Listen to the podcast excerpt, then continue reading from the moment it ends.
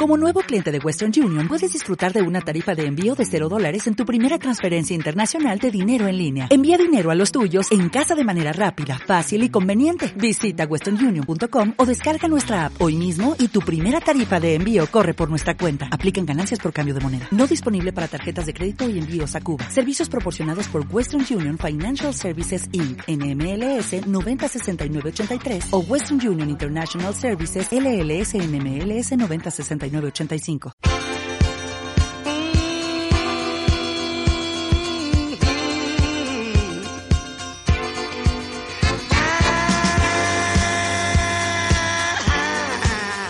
Están? Buenas tardes. Comienza 7 pm, no somos nada en El Conquistador. Estamos al aire junto a Victoria Walsh. ¿Cómo Victoria, estás? saludemos a la cámara. Saludemos a la cámara también. Sí, nos creemos candidata a mí. De hecho, sí. Podría hacerlo yo, podría ser como el papá de las candidatas. No, pero- por favor. Canal 31 Tendencias Prime de GTD y Tel Sur. Saludamos a nuestros telespectadores, por supuesto, porque estamos en la radio y en la tele. No, si la tenemos toda aquí. Y radio por favor. FM estéreo y la tele a color. No, te pasaste. Estamos, estamos lo más que hay, te voy a Sí. decir, Felipe Vidal. ¿Qué será de Mirko, ah? ¿Qué será de Mirko? No, yo Nadie creo que a sabe. Mirko lo perdimos ya. Nadie sabe porque Mirko quedó de mandar fotos. Nada. Nada. Quedó de mandar WhatsApp. Nada. Nada. No sabemos absolutamente nada de él. Solo sabemos que está disfrutando de sus inmerecidas vacaciones. No, de sus Inmerecidas. merecidas vacaciones. Pero igual, seguimos esperando. Mirko Macari, eh, Sí. fotografía, algún algún reporte, digo yo. Por último, un saludo. Una cosita poca. Yo creo, ¿no? Saludito, no es nada. Victoria, ¿todo bien? ¿Lo ¿Todo pasó bien el fin de semana? Sí, muy descansado, estuvo muy bueno. ¿Cómo estuvo Ya. el tuyo? Estuvo bien, estuvo descansado también. Lo pasé mal el domingo, sí, porque tú ¿Por sabes, qué? yo, yo soy hincha fanático de la U. Ah, y la U perdió. Sí, pues. y jugando sufriste. mal. Mm. Así que estoy, estoy en crisis. Estás en crisis. Estoy en crisis. Bueno, yo vivo en crisis con la U. Yo soy un, un hincha muy. ¿Esto ha estado permanente con, Sí, la, con la U? Soy un hincho, soy un hincha auto- autoflagelante y además a la U, tú sabes, no le va muy bien generalmente. No, pero ha tenido Hemos grandes sido momentos, alguna sí, vez, pero, pues. pero soy un hincha sufrido. Así que, bueno, mm, terminó mi fin de semana más o menos, ¿no? Terminó un poco amargo. Pero bueno, así es la vida. bueno, pero ya podrán reivindicarse. si Sí. esto, esto es cíclico, da vueltas. Ahora, no tan enojado ¿Ya? como lo está el subsecretario del Interior, Mahmoud Alewi. ¿Así? Ahora, yo la verdad, vamos a contarle al tiro a los auditores de qué estamos hablando, pero A y a nuestros telespectadores.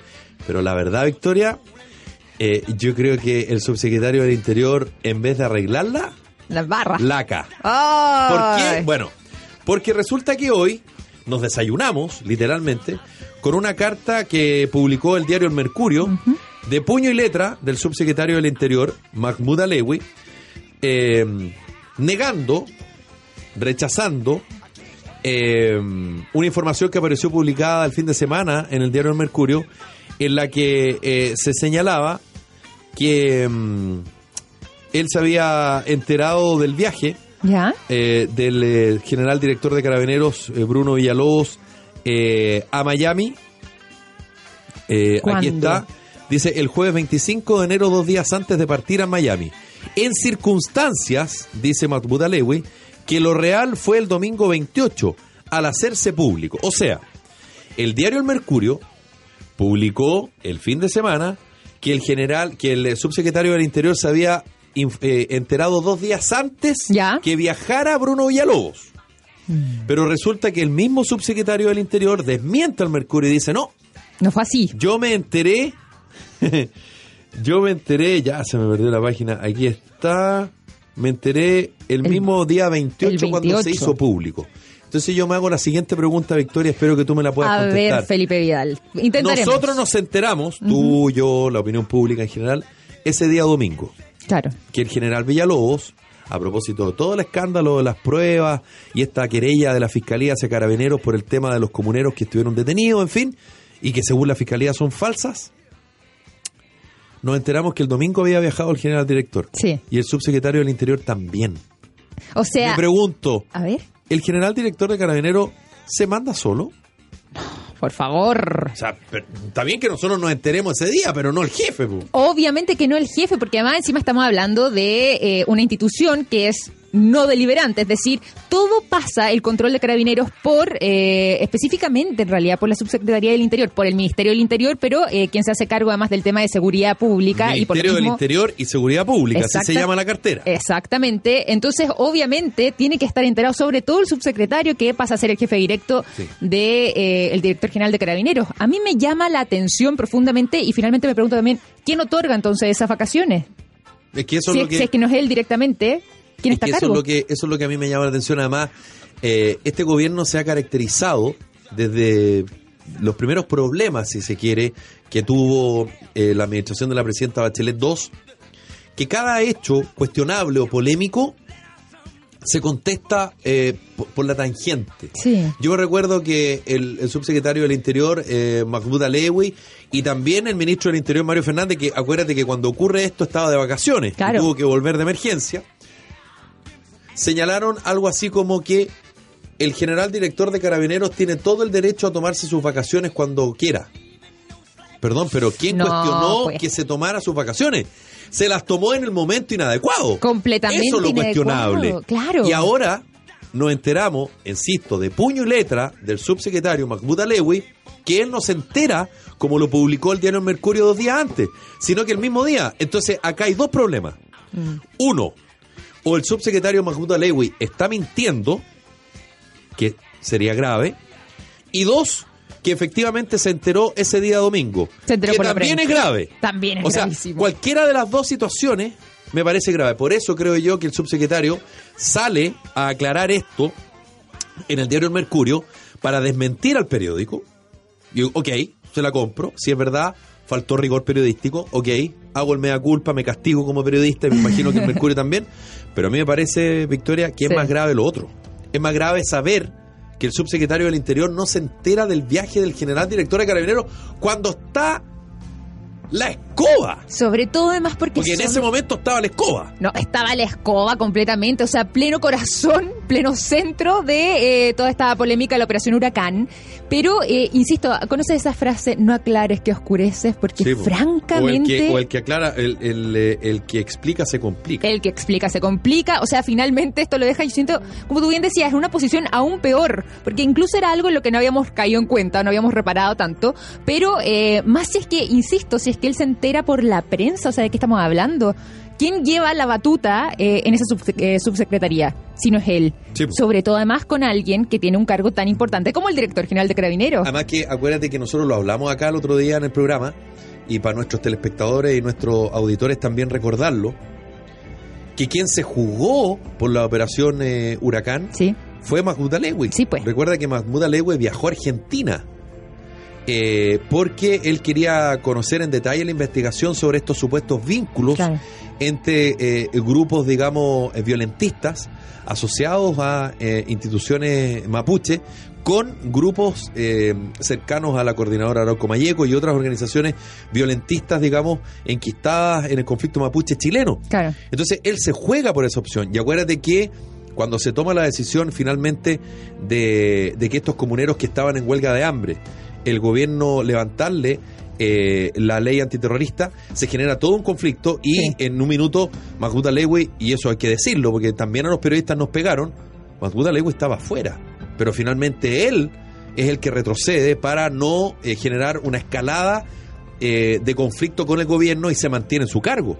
Entonces, Mahmoud Alewi no solamente el que está a cargo de carabineros como subsecretario del Interior, sino que además estaba involucrado en el caso de la operación Huracán. Claro. Entonces, es aún más grave, creo yo, eh, y vuelvo al punto.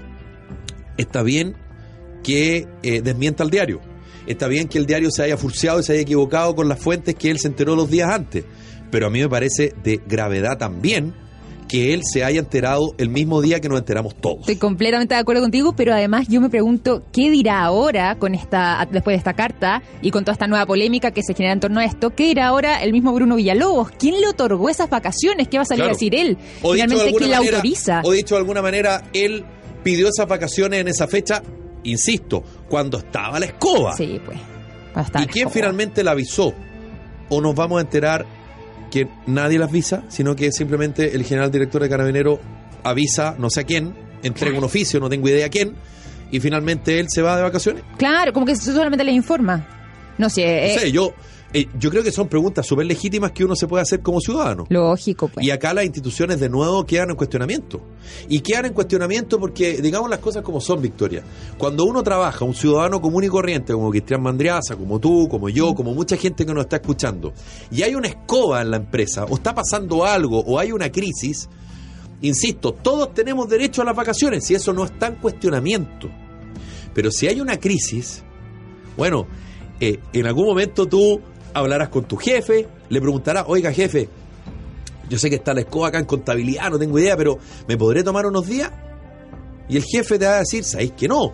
O Porque está la tendalá. O muchas veces está la escoba de proporciones y uno ni siquiera le recuerda al jefe y uno como automáticamente pospone sus vacaciones. Porque sabe que está dentro necesita. de una, de una eventualidad. Mm. Las, las cosas eventuales pasan, lamentablemente. Y acá estamos hablando no de una empresa. No. Estamos hab- hablando de el Estado, el gobierno en particular, el Ministerio del Interior y Carabineros de Chile. Completamente. Enfrentada además con la Fiscalía. No, si eh, es que no hay no hay por dónde. Si ahí no, no tiene justificación, siento yo, en lo absoluto. Y no solamente eh, por el tema de, de las señales, sino que porque estamos hablando de instituciones, lo que tú bien decías, estamos hablando de temas de Estado. Si esto no es una empresa. Porque por último, incluso uno podría pensar ya, una empresa privada, bueno, ya yo soy un pelafustán aquí. Acá no, estamos hablando de instituciones públicas, de quien resguarda la seguridad, de finalmente lo que tú decías, se enfrenta con la fiscalía, estamos hablando de poderes del Estado también. O sea, es, es absolutamente inconcebible, bajo mi criterio, de que alguien incluso considere que es buena opción tomarse las vacaciones en ese momento. O sea, también habla del criterio de quien está a cargo, eh, no solamente en otorgar las vacaciones, sino que también del mismo funcionario, en este caso, eh, del mismo Bruno Villalobos, de eh, sentir que era un buen momento para pegarse un descanso. Claro. Cuando está todo esto, era, pero literalmente, el eh, centro del huracán, como se Bueno, hace llamar ta- esta operación. Bueno, tanto así, tanto así que le dijeron que se volviera. es que era, es que Y evidente. tanto así que volvió. Claramente. Llegó un día miércoles. ¿Te Lo acuerdas? que- Hace seis días. Y pero cómo nadie le dijo antes de que partiera, si no solamente que se volviera, sino que antes de partir de vacaciones. Y como él también no tiene el criterio suficiente para decir, hey, tengo que quedarme en este momento o posponer mis vacaciones, no sé, una, dos, tres semanas, eh, lo que sea necesario, porque ahora literalmente está la grande. Claro.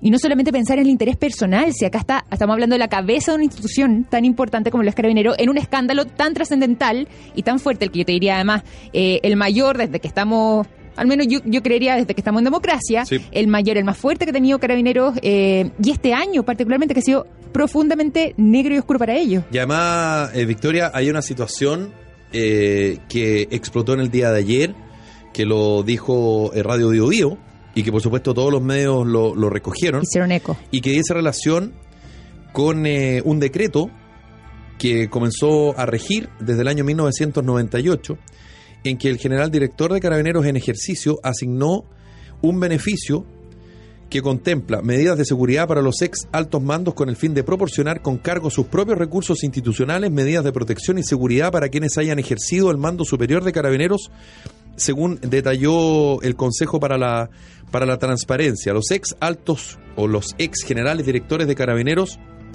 que eh, reciben esta medida son Rodolfo Estanque, que fue el último comandante en jefe, eh, perdón, el último general director de carabineros en dictadura, Fernando Cordero Rusque, Manuel Ugarte, Alberto Cienfuegos, Eduardo Gordon, quien será formalizado Ah, por sí. el delito de malversación de caudales públicos a propósito del caso de fraude en carabineros, y Gustavo González Juré.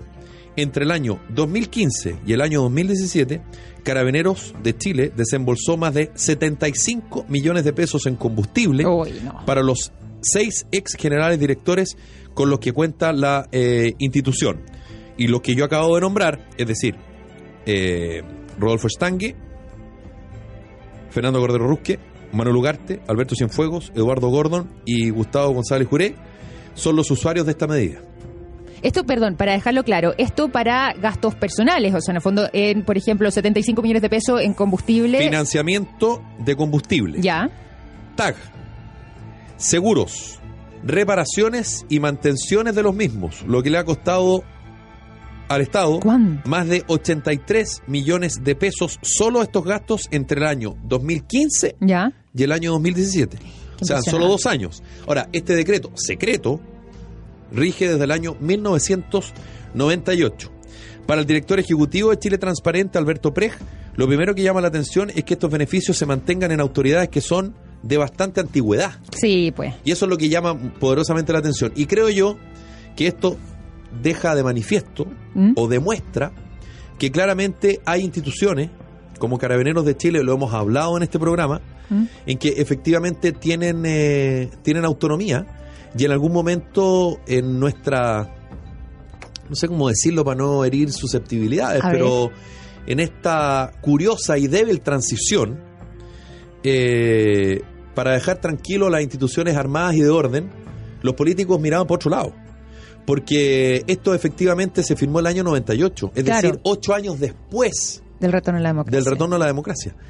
Eh, y hoy yo escuchaba a quien fuera presidente del Consejo para la, para la Transparencia y ex diputado además de Renovación Nacional, eh, Raúl Urrutia, señalando que este de- decreto reservado describe estas altas sumas y hay que ponerse en la época en que se dictó, en una época donde había poca transparencia en la administración del Estado y recién en 2005, con la reforma a la constitución política impulsada por el entonces presidente Ricardo Lagos, se incorporó la publicidad de los actos.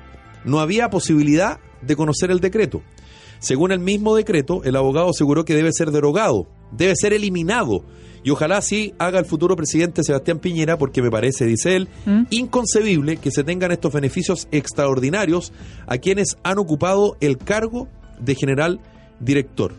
En esa línea dijo, esto no, no quiere decir que no tengan seguridad estas personas, que el Estado les proporcione una seguridad, pero tampoco implica que tengan el pago del TAC, la benzina, el pago del chofer, y eso no puede ser, y tampoco la entrega de un vehículo. Entonces, ¿qué quiero decir con esto? Te tiro la pelota al tiro, eh, dale, Victoria. tranquilo, dale, dale. Cuando tú te vas enterando de este tipo de cosas, Ujú. lamentable instituciones tan importantes como Carabinero finalmente van quedando cada vez más atrás en la opinión positiva de la opinión pública. Sí, pues. Porque si hay una institución que, si tú te fijas en prácticamente todas las encuestas, sale bien parada, es Carabineros de Chile. Hasta hace un año. Pero yo creo que con el tema del fraude en Carabineros, con lo que está pasando a propósito de la operación Océano, se está investigando. Nosotros no somos quienes para juzgarlo, pero de que aquí hay responsabilidades políticas y se hicieron mal las cosas, claramente. Sí, que tiene que sea, ver con lo que pasó con el alto mando y el general Villalobos a propósito de este caso. Eh, si tiene un tiempo, léase la columna del diario El Mercurio del día domingo de Carlos Peña, que a propósito habla de este tema de la presunción de inocencia, porque aquí no tiene nada que ver con la presunción de inocencia, aquí estamos hablando de un tema de responsabilidad política. Y ahora con esto.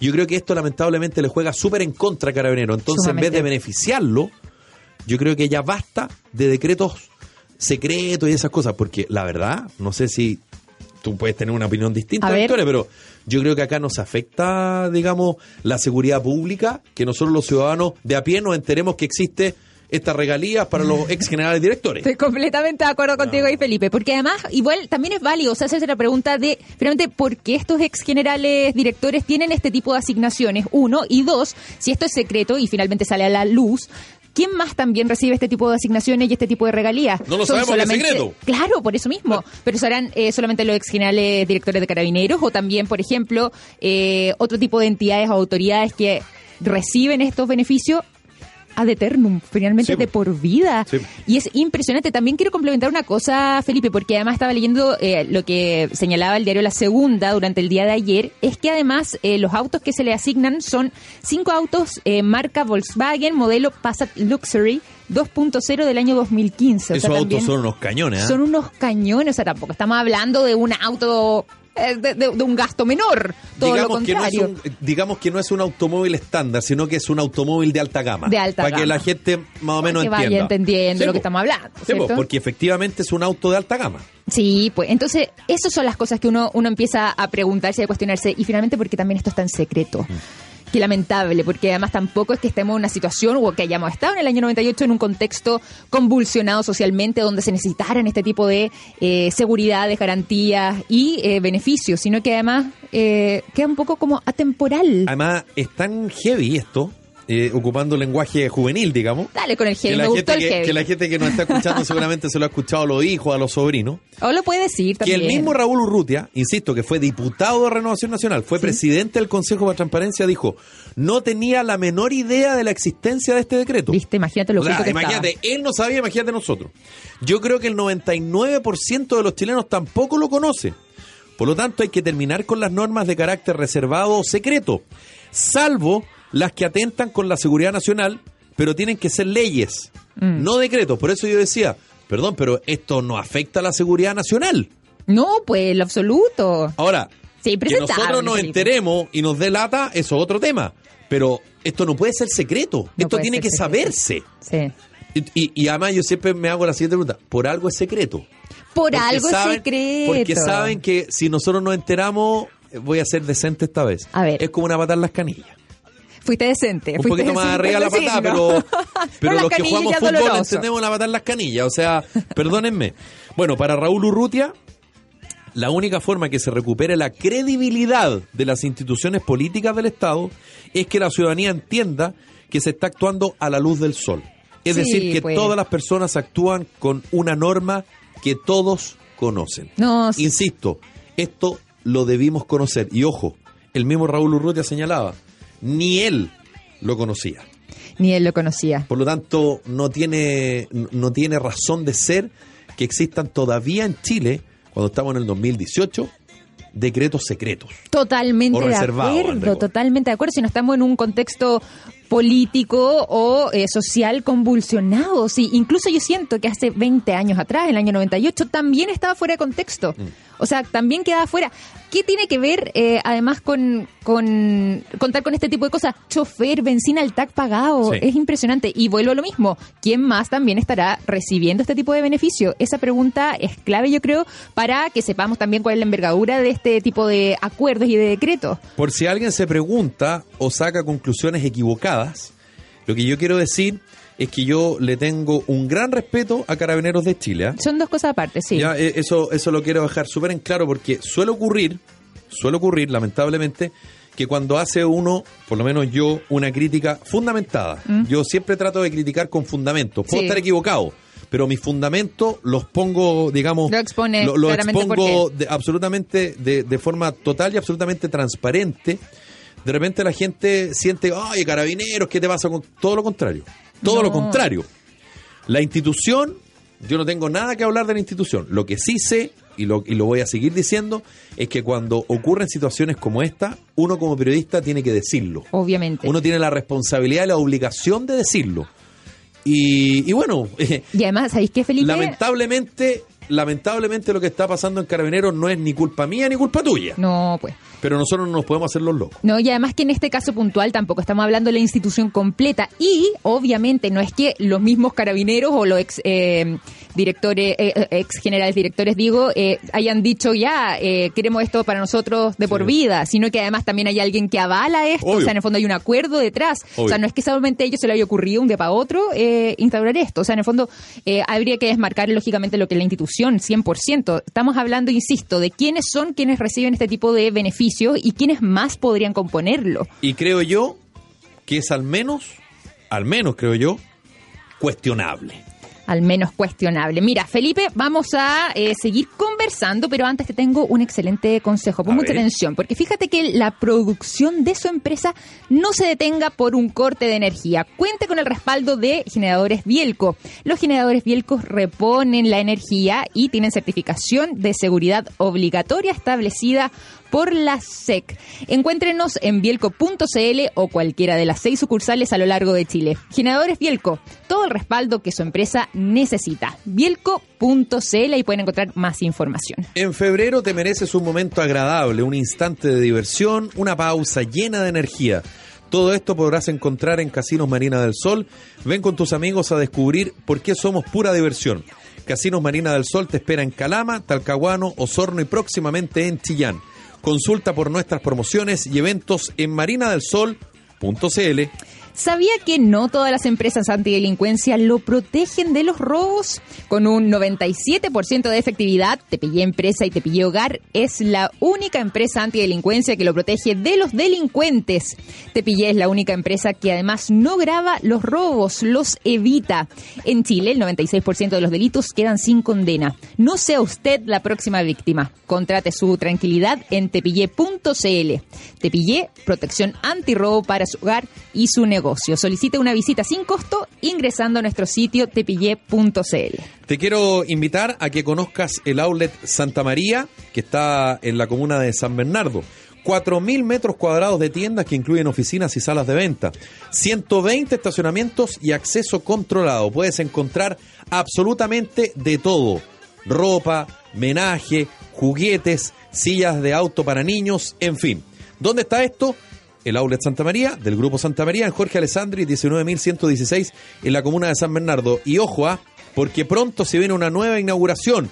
De aquí a mediados de febrero, creo yo, ahí en Buenaventura, donde hay productos de todo tipo, entre otros de la prestigiosa marca Home Depot de Estados Unidos. Ah, Así que vamos a tener pronto noticias sobre este nuevo outlet de eh, el grupo Santa María. Nos vamos a una breve pausa comercial, eh, Victoria. ¿Ya? Y por supuesto, le vamos a recordar a nuestros auditores y aprovechamos de saludar a nuestros telespectadores del canal 31 Tendencias Prime de GTD y Telsur. Pausa y volvemos con más 7 pm No Somos Nada aquí en El Conquistador.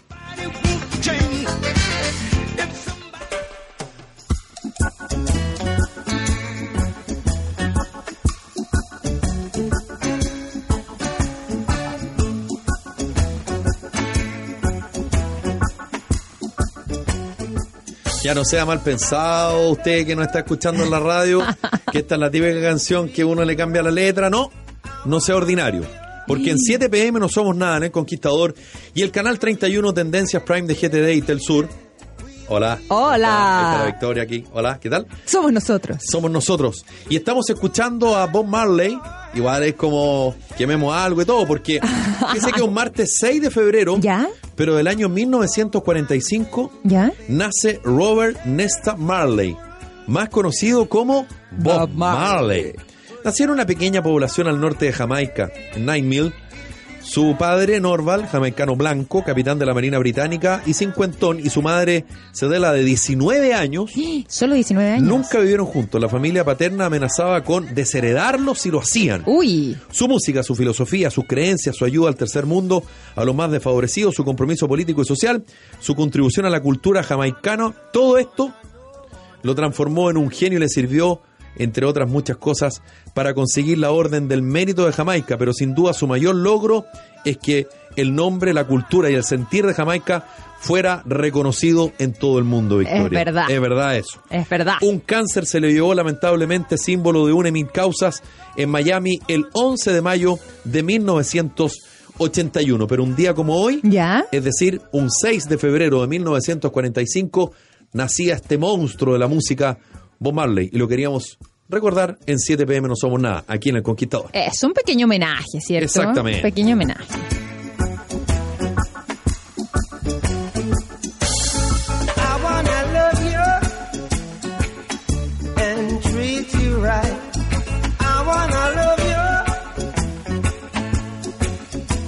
every day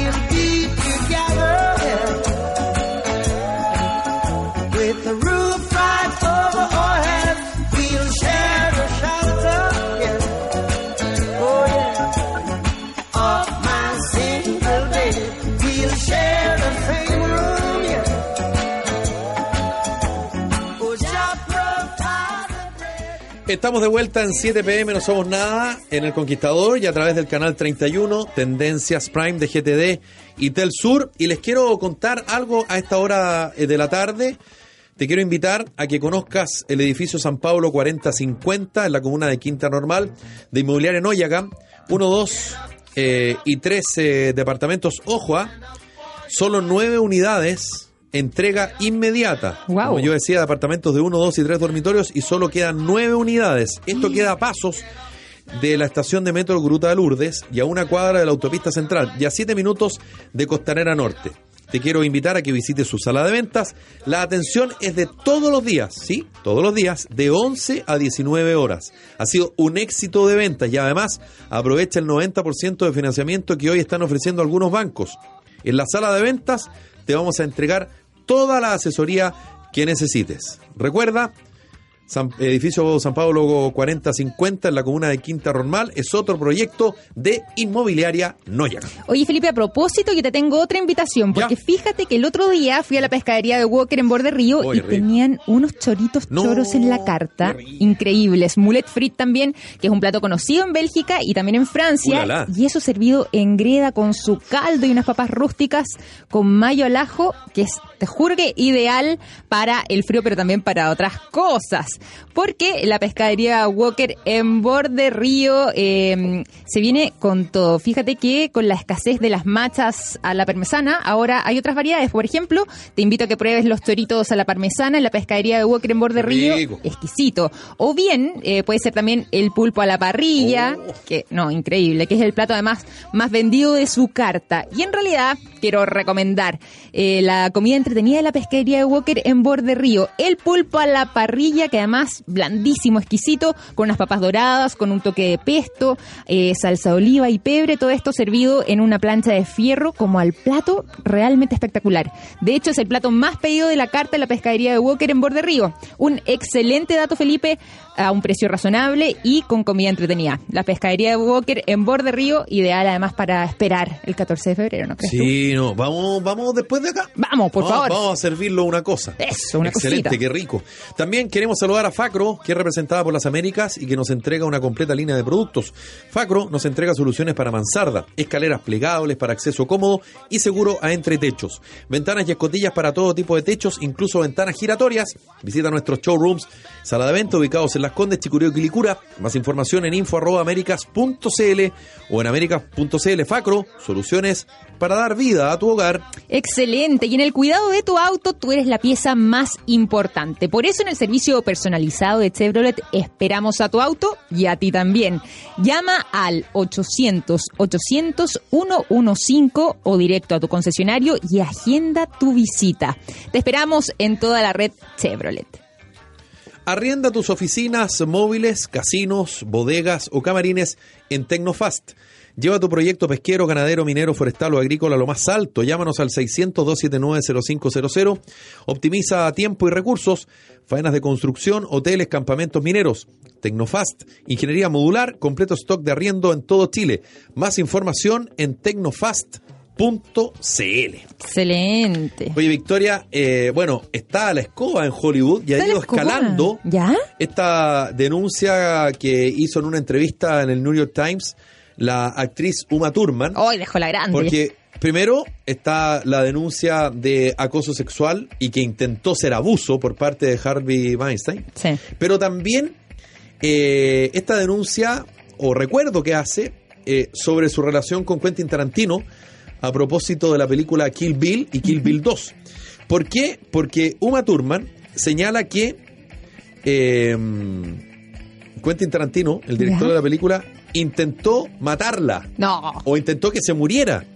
Todo esto eh, a propósito de eh, una escena en automóvil que el Tarantino no quiso que Uma Thurman tuviera un doble. ¿Ya? La hizo ella, eh, la escena, y ella le dijo, hay que está, Está arriesgado, recta, vaya". digamos, arriesgado, hay peligro, en fin. Y que Tarantino no, se montó en el macho, no, no, no. Y efectivamente, Uma Thurman no solamente hace la escena, sino que además choca contra un árbol. No. Y se dice que de ahí en adelante nunca más tuvo una relación con, eh, con Quentin eh, eh, Tarantino. Ah, todo terminó ahí. Claro, y él contestó hoy día que no había sido tan así. que en realidad habían consensuado la escena, Ya. como cambiando un poquito la versión de lo que había dicho eh, Uma Thurman. Pero eh, no es el único director que han llevado al límite a sus actores. ¿En serio? Hay varias películas, como por ejemplo la clásica película de Al- Alfred Hitchcock, eh, Los pájaros, en el año 1963, Qué buena porque película. se dice que este extraordinario director descubrió a su musa Tippi Hendren en un comercial de televisión. Que además se dice que él estaba enamorado perdidamente Ah, de ella. pero enamorado, pero digamos per- perdidamente enamorado, así como la doctora Cordero de Cristian Mandreas, una cosa así que no se puede creer. Después ¿Ah, sí? de verla, le prometió convertirla en una estrella. ¿Ya? Yo he escuchado tanto eso. Ay. No, no, n- ¿Pero te lo dicen a ti? no lo he dicho ni yo, me lo han dicho a mí. Ah, lo he ya. escuchado. Lo que se escuchado. lo han dicho a, a- Entre terceros. a mujeres. Mira. De esta forma, la actriz aceptó interpretar ¿Ya? a Melanie Daniels en Los pájaros, lo que sin duda le traería fama, pero también malos ratos. Y uno Malos dice, ¿pero por qué? ¿Pero por qué malos ratos, por favor? Hitchcock estaba fascinado con ella y contrató un equipo para que la siguiera y así estar al tanto sobre su vida durante el rodaje de la película. Eh, se habían dispuesto durante el rodaje de la película pájaros mecánicos y el cineasta ¿Ya? insistió en utilizar plumíferos reales. El problema es que esta actriz le tenía fobia a los pájaros. No, y aparte que esos pájaros eran aterradores. O sea, porque una cosa es que te encierren con pájaros que vuelan mandriaza. Y en una sala, digamos, cerrada, y otra cosa es que tú le tengas fobia a los No, pájaros. me no muero. es lo mismo. Me muero. La escena famosa del ático tomó una semana en rodarse. Tómate un, po- tómate un tiempo. Tómate un tempecito. Días en que el director buscó capturar el horror de la actriz, que en realidad quedó súper claro, ¿ah? o sea, el que vio la película, eh, al ser atacada por pájaros reales, la actriz sufrió un picotazo en el ojo que le provocó un derrame en la retina. Oye, qué peligro. O sea, el derrame en la retina, te juro que yo creo que es poco para lo que se expuso. O sea, O sea- imagínate lo- la infección que puede ser, puede ser una herida mucho más grande, puede haber perdido el ojo, tal vez.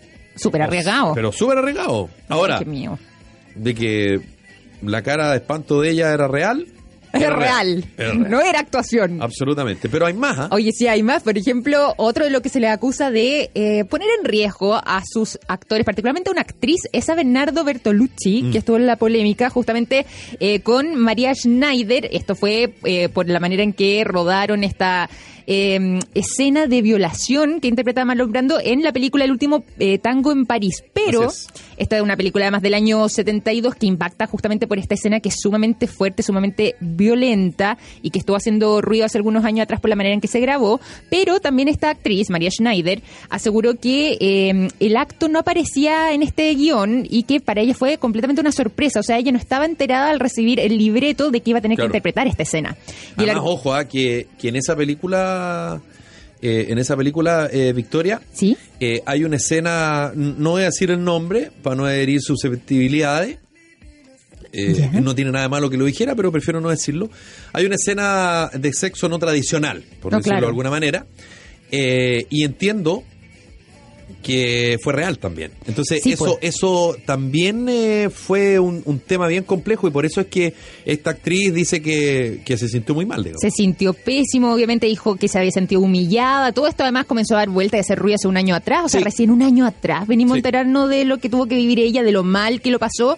Y eh, claro, básicamente porque el argumento de este cineasta era eh, que él quería generar eh, la, la sensación de humillación y de ira para que fuera haciéndose así una toma que fuera más realista Más y de real, esta sí. forma eh, obtener eh, la verdadera impresión y sensación de, de María Schneider eh, con esta con esta interpretación que además ella tenía solamente 19 años Así cuando es. le tocó hacerlo y con Marlon Brando que ya era un ícono del cine o sea imagínate eh, lo disminuida que quedaba ella frente a este tremendo actor esta una si no me equivoco su primera película es. eh, una escena así de violenta eh, y ella ahí humillada Qué disminuía a su máxima expresión bueno acusado también de poner en riesgo la vida de ella Sí, y bueno, hay una película que creo que es de las mejores películas que hay. ¿cuál? A mi modesta opinión, yo no soy cero experto en cine, pero, pero ver, soy, soy un tipo que le gusta mucho ir a ver películas. Me refiero a la película El Resplandor, Ah, en el año bien, estuviste bien. 1980, de Stanley Kubrick. Eh, y creo que es la obra maestra Sí, Y bueno, se eh, consagra con esa y película. sin embargo los métodos que utilizó para lograr el resultado son muy cuestionables. Chile Alex, Alexis Duval, ¿Ya? eh, protagonista de la película, reveló que el cineasta fue cruel con ella durante todo el rodaje Uy. y que la torturaba psicológicamente para lograr el estado de vulnerabilidad que necesitaba para que fuera creíble el sufrimiento del personaje Wendy. Entre los cinéfilos se conoce el dato que la escena del baño, ¿Ya? En la que Jack Nicholson entra con el hacha, ¿verdad? Sí, pues, entra de loco, intenta matar a Wendy, fue repetida más de 127 veces. ¡Tanto! Años más tarde, su coprotagonista, Jack Nicholson, contó que la actriz se le caía el pelo por estrés Pobre mujer. a ¿no? causa de la presión a la que se vio sometida. Duval necesitó ayuda psiquiátrica. Te Chuta. pasaste, pero ¿cómo 127 veces? No, te pasó demasiado ya. Sí está bien la perfección, pero se fue, se fue al chancho. Y yo me pues. pregunto dónde sacaron tantas puertas. Eh, Esa es una talla fome. Oye, pero buena muy pregunta. fome, pero legítima en una de esas. Oye, la otra buena pregunta. Te. ¿Viste? Te- no, ¿Viste? No te chaquetes tú Te solo. Yo te voy a defender. Victoria, Yo te voy a defender que está detrás de la cámara. Te está Ponte chaqueteando. un día de la cámara, pues viejito, para que vea Da la cara cosa con guitarra, pues viejo. Se mantiene en la sombra nuestro madriazo. Exactamente. Como nuestro que se padre. mantenga ahí, ¿no? Que se mantenga ahí, dice. Pero hay más películas, ¿ah? Hay más películas, por ejemplo, Bailarina en la oscuridad, ¿la viste tú? Una película del año 2000. Donde, que- donde trabaja Bjork. Donde trabaja Björk justamente bajo la dirección de Lars von Trier. Mira qué bien me sale Lars Sí, von Trier, bien, sale perfecto. impresionante. Mira, ¿y sabes por qué? Eh, porque también está mm, en la polémica porque este cineasta que además es de origen danés también usó el método de la presión psicológica para lograr mayor realismo en el personaje de Selma, que es justamente el personaje que interpreta Björk y por el cual además ella se ganó eh, la Palma de Oro a Mejor Actriz en el Festival de Cannes el- ese mismo año, el año 2000. Bueno, fíjate que después del estreno de esta película se fueron filtrando algunos detalles, como suele ocurrir, eh, respecto a cómo fue eh, la grabación de esta, de esta cinta, donde además el artista sufrió un ataque de ira contra Fontrier, Oh. justamente porque él rompió uno de los vestidos que ella llevaba puesto y la hizo correr por la calle, o sea, por las calles, digo, de eh, Copenhague, que es la ciudad donde estuvo desaparecida además después de esto eh, por cuatro días, Bjork. Estuvo perdida después de eso. Y hace poquito, con el impulso del escándalo de Harvey Weinstein, Björk eh, se atrevió a revelar que este cineasta trató de abusar de ella y que eh, vivió malos tratos constantes y eso hizo que ella tuviera un fuerte rechazo hacia él. Que no es para menos. No para menos. El guatón ceboso ese. Oye, sí, no, no, el sí, no- comentario, pero- no hay ni un glamour en él, No tiene ni una onda, menos, menos onda que. No, no lo voy a decir. ¿Que Tiene menos brillo que un durazno peludo. Ahí quiero mejor. Ah, mire, fuiste, menos fuiste polite. Oye, guatón, ceboso, además, no sé, cero atractivo el tipo. No, ¿O como, no? sí, como, como, ugh, como Sí. degenerado. No, no me gusta. Además que uno sabe que el tipo como era, más rechazo le, le- le genera, ¿o no? Peor, pues. Bueno, y dicen además que, bueno, lo que sea Björk es que, claro, que hasta hace muy poquito esto estaba casi que permitido en la industria. O sea, era algo que Sí, eh, ocurría, pero que todos hacían vista gorda, se hacían un poco los locos y por eso ahí quedaba. Oye, y hay otra película, ¿Hay otra más? sí, La vida de Adele, que fue uno de los estrenos más importantes del año 2013. ¿Ya? La cinta trata sobre una joven que experimenta sexualmente con mujeres ante el prejuicio de sus familias. Ganó la Palma de Oro a la mejor película de Cannes y figuró como nominada en el Globo de Oro y los BAFTA. Ah, mira. Desde la comunidad LGTBI, sin embargo, tuvo opiniones divididas, puesto que algunos consideraron que el director abusó de las escenas sexuales. Ah, mierda. Así también lo afirman las actrices, quienes aseguraron que el director las presionaba ¿Ya? a hacer escenas eróticas demasiado largas, cuyo rodaje se había convertido en un verdadero infierno que les pedía a gritos que se pegaran y las humillaba. Ah, no, pues. Por su trato autoritario y violento, eh, ambas actrices afirmaron que era un gran director, pero que no volverían a trabajar con él. Yo me pregunto, se supone que los actores y las actrices, perdón, las actrices y los actores estudiaron para eso, no necesitan humillaciones o, situaciones que, que- que los lleven al límite, porque se supone que ellos, por su preparación, tienen esa capacidad. Sí, pues, ¿no sería como que se mezcla con el fetiche de repente el propio director? Sí, más- va más allá de una cosa profesional, es una Sí, cosa todo el rato. personal de un fetiche propio del Todo director. el rato. ¿Cierto? Ya, nos pilló el tiempo, Victoria. ¡Tan rápido! Sí, ¿Nos reencontramos mañana? Nos reencontramos mañana de todas maneras. Que lo pase bien, ya llega el Cote Evas. Nos despedimos de nuestros auditores y también Eso. de nuestros televidentes del canal 31 Tendencias Prime de GTD y Tel Sur. Nos reencontramos mañana. Que lo pasen bien. Chau, chau. muy bien. Chau, chau.